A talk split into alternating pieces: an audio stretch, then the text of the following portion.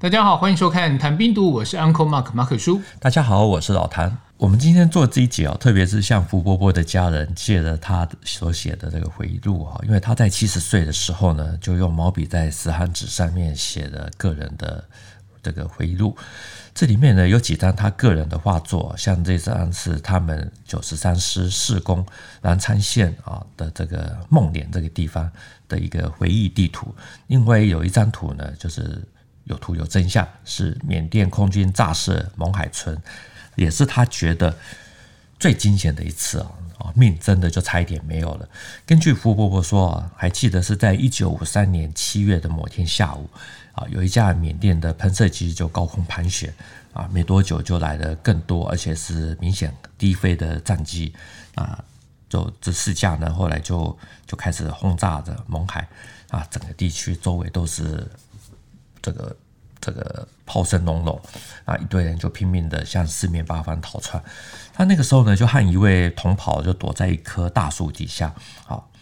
那有一对母女看到他们躲在那个地方，好像比较安全，好，就也想要跑到那棵大树。结果说时迟，那时快，一颗炸弹就落到了他躲的那棵树上，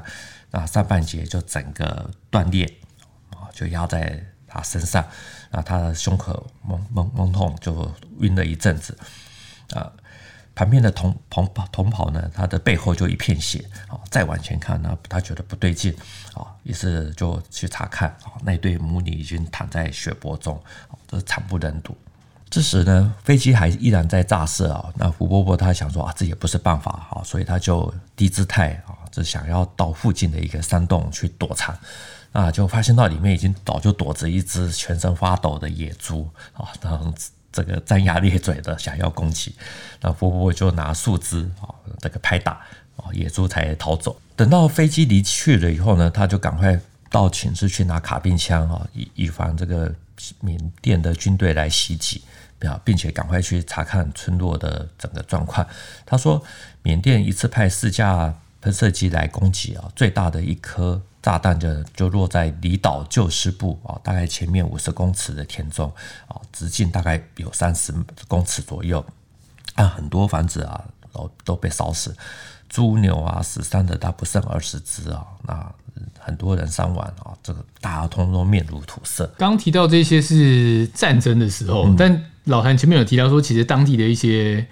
环境是非常的恶劣，有跟这种比较有关的，让大家可以去深刻体会嘛。胡爷爷他提到一些很难忘的事啊，就包括他们还打死过一只老虎啊。那另外他就是讲到说，游击队的驻地呢，有一些是环境非常的恶劣啊，在深山密林里面啊，蚊虫很多，所以队员必须要罩罩着那个小蚊帐头啊，然后下半身没有蚊帐，整天就在林子里面穿梭。他说那个皮肤呢，看起来都是像什么被？栗子皮啊，他的回忆录里面其实也提到了一些军纪的问题啊，就是特别是孤军在反攻云南的，他们在打到孟连郊外的时候呢，那个时候炮声隆隆，那突然间啊，这个连长就在树丛里面抓到了一名可疑的男子啊，这个身上有十多枚的那个空弹头、空弹壳，那这个男的呢就跪下来求情说啊，这个是只是。他是一个商人啊，路过啊，那因为怕死躲在树下啊，就捡这些空弹壳来来玩啊，所以没有跟国军来交战啊，请拿饶命。那这个时候呢，第三营的营长在旁边，那胡爷爷他就把这个人转交啊，准备请这个第三营的营长押到这个指挥部由师长来处理。可是呢，那个疑犯不走啊，就在推推挤挤之间呢，这个衣服里面就掉出了一包布袋。啊，打开一看呢，就是满满的金条。那营长就使了一个眼色，啊，就叫两名小兵把他这个疑犯这个带走。啊，就他们就拉到了一旁的草丛，啊，就 biang biang 几声。啊，福伯伯说：“哇，我亲眼看到了这一切啊！”那个营长呢，就开怀大笑，并且就把这一包的黄金据为己有。啊，这个福伯伯说：“这个此时此刻呢。”他觉得说，每个人应该心存的善良，还有这种正义呢，都被矛盾梗在心里，哦，梗在喉咙，什么也不能做，也不能说，就感到相当的痛心。这真的很难去做评论了。因为他们的确是正规军，然后有过很风光的时刻，但是流亡到其他国家，为了生存，有时候真的必须去做出一些转变。因为在其他国家眼中，他们是反叛军，是制造动乱的游击队。因为孤军一直在缅甸啊，缅甸政府又打不赢，赶不走啊，就衍生了很多的问题啊。美国虽然先前也曾经援助李弥的部队啊，可是后来也对国民政府蒋介石说啊，认为李弥的部队已经造成整个东南亚的不安，削弱了这个地区的反攻力量。啊，此外，缅甸他也向联合国控诉这个台湾啊指挥美国支持的国民党军队呢非法占领缅甸的领土啊。啊，另外还有就是非法买卖鸦片，所以后来第七届联合国大会呢，就在一九五三年的四月啊，做成了七零七号决议啊，要求撤离或这个缴械等等。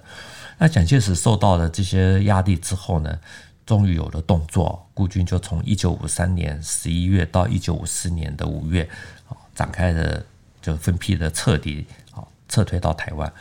那至于胡伯伯他们是属于比较晚撤的部队啊，在一九五四年四月，他跟其他的同袍就陆续来到了泰国边界，准备要入境啊，走进了门槛啊，就递交名册还有武器清单给联合国的监察人员啊，随后就放下武器，他就他说那个时候就平常心的走过啊，到了第二柜台的时候呢，每个人就可以领到二十美元。啊，到了第三柜台就领军服、军帽，还有征忠贞部队的胸章。啊，福爷爷说，那个时候呢，泰国的温度是四十一度，天空就好像那种骄阳，好像大火炉一样。啊，大家就把这个胸章缝好，啊，穿上了军服，就坐上了一辆又一辆的运兵车，准备要回台湾。啊，在看到路旁呢，这个泰国的民众站在路旁啊，就是双手合十鞠躬啊。那个时候，他说每个人都觉得好像是凯旋而归啊，有那种荣耀感。不过呢，还是有比较少数的孤军留下来啊，就是一九六一年那个时候又撤了批啊，九十三师的骨干呢，基本上大概都已经撤完，只有还少数的余留啊，也就是以云南人为多数的三啊第三军第五军啊，这个还留下来。那有些人呢，后来又参加了。啊，这个坤沙的部队啊，或者说离开部队啊，这个再次回到他们过去在缅北啊，这个缅甸的这个活动的地区，因为有些人在那个地方也是已经早就也成家。那胡伯伯回到台湾之后呢？他回到台湾以后呢，直到现在他还保留李弥当时的这个派官令啊，所以他之所以退伍，他是说因为。他在缅甸已经被李弥升为中校，啊，台湾派来的政工干部也对他们夸耀说，现在军队风气很好，啊，不会再像大陆一样啊，这个可是他来到台湾以后，却被暗示说要送礼，啊，他说在缅甸打游击几乎没有薪饗，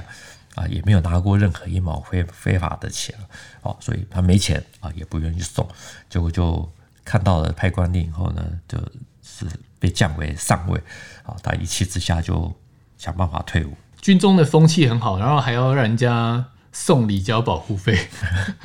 OK，好，我刷新我的三观。哦，但胡伯伯的反应真的是非常有骨气。总的来说啊，这个从威震东南亚的国军九十三师的历史来看啊，他们其实在二战的时间啊，其实是曾经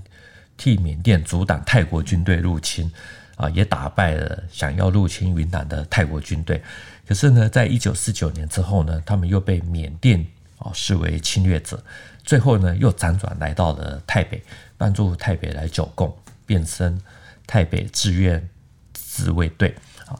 至于美国啊，在韩战的时候呢，也曾经策动孤军反攻。啊，后来韩战结束了，这个就就不再援助。而蒋介石的反攻大陆呢，也没有要援助他们。后来看到他们打出成绩，所以就援助。所以在反攻大陆的计划也都少不了他们所要扮演的角色。虽然到最后，因为种种的错综复杂的关系，孤军就淹没在历史的洪流中。可是呢，他们也因为他们有这些悲剧性的故事，就才让这一切都变得动人起来。这段历史，这一支国军九三四，我觉得对很多网友，包括我个人来说，都是比较陌生的一段故事哦。毕竟以国共的故事线来看的话，这段算是分支，而且还分了很多支，听起来是有点复杂。但是大家其实可以聚焦他们在海外的经历，那种角色的转换真的是非常的悲壮。也谢谢老谭带来这么精彩的内容。这一期的节目就到这边，谈兵读武新闻与历史的汇流处，军事是故事的主战场，只取一瓢饮，结合军事历史跟人文的节目，喜欢的话赶快订阅我们的频道，也欢迎在底下留言。再次谢谢老谭，谢谢大家，我们下次见，拜拜，拜拜。